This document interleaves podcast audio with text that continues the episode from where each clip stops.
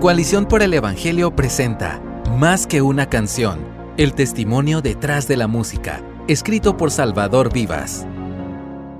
Cuando hablamos de servir a Dios, normalmente damos por sentado que los pastores a tiempo completo y dedicados al servicio deben llevar vidas santas. Pero cuando hablamos del resto de los cristianos, la santidad no parece tan importante. Pensamos que hay espacio para no ser tan santos como los que trabajan en el ministerio. Este tipo de ideas provocan que gestionemos nuestra santidad con liberalidad. Hay algo malo, incluso enfermo, en esa manera de pensar.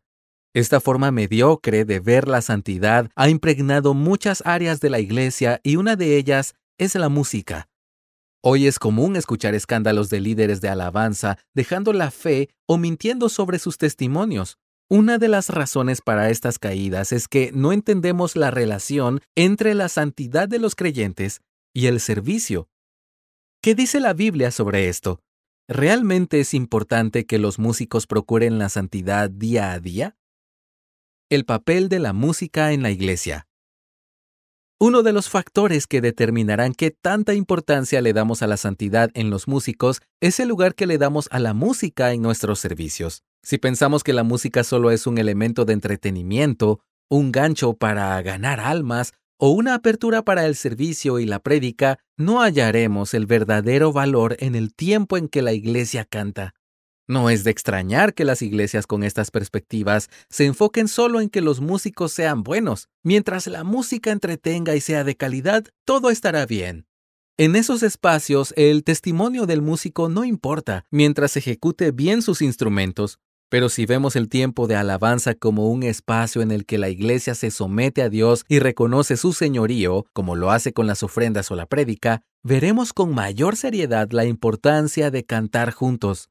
Esto es tan relevante que Pablo dice que una de las consecuencias de ser lleno del Espíritu Santo es cantar juntos salmos, himnos y cantos espirituales, cantando y alabando con su corazón al Señor. Efesios 5:19. Si la llenura del Espíritu es necesaria para esto, ¿cuán importante es la santidad a la hora de cantar como iglesia? Una consecuencia directa de una iglesia llena del Espíritu Santo es que canta a Dios por quien es y lo que ha hecho. No podemos subir a tocar pretendiendo que lo que importa es solo mi calidad musical. También es importante la santidad en el músico y la congregación. La importancia del servicio en santidad. La santidad es tan importante en el servicio que en la Biblia encontramos múltiples ejemplos de personas que sirvieron a Dios sin santidad y terminaron muy mal. Nadab y Abiú ofrecieron fuego extraño y murieron por ello. Puedes leer esto en Levítico 10 del 1 al 3. Elí y sus hijos perdieron su servicio en el templo por deshonestidad.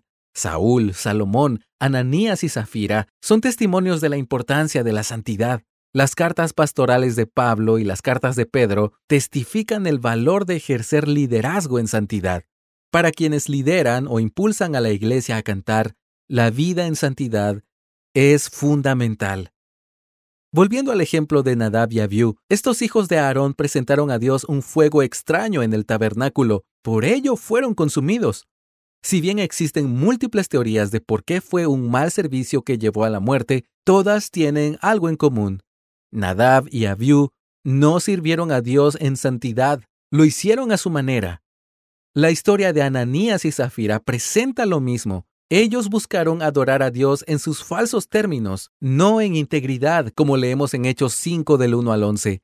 El punto aquí es que para honrar a Dios a través de nuestro servicio, debemos hacerlo en sus términos y no en los nuestros. Él demanda santidad de su iglesia. Por lo tanto, los músicos no pueden prescindir de ella en su vida y ministerio. Lee Primera de Pedro 1:16. Tocar en los servicios es más que ejecutar una canción, es exaltar en santidad a nuestro Rey Santo. Somos seres integrales. Para finalizar, recordemos que los seres humanos somos seres integrales. Esto implica que si algo en nuestra vida está mal, el resto de las cosas se verán afectadas. Si mi salud está mal, mis emociones lo estarán. Si mi relación con Dios es pobre, mi relación con otros también. Si mi comprensión de quién soy en Cristo está mal, mis acciones estarán equivocadas. No hay manera en la que un músico sin santidad pueda honrar a Dios a través de la ejecución de su instrumento, aunque esa ejecución sea perfecta. No estamos hablando de santidad completa y plena, pues esa la veremos solo del otro lado de la eternidad. Lo que necesitamos es una búsqueda constante de Dios, conocer su voluntad y confiar en el Espíritu para vivir en respuesta a quien Él es y lo que Él ha hecho. No estamos hablando de jamás tener conflictos con otros hermanos, sino de procurar vivir en el perdón, el amor y la gracia los unos con los otros. No hay espacio para alabar a Dios sin procurar crecer en santidad, sin que todo lo que somos procure su glorificación. Como escribió David en el Salmo 103.1, Bendice, alma mía, al Señor, y bendiga todo mi ser, su santo nombre. Gracias por escucharnos. Si deseas más recursos como este, visita coaliciónporelevangelio.org.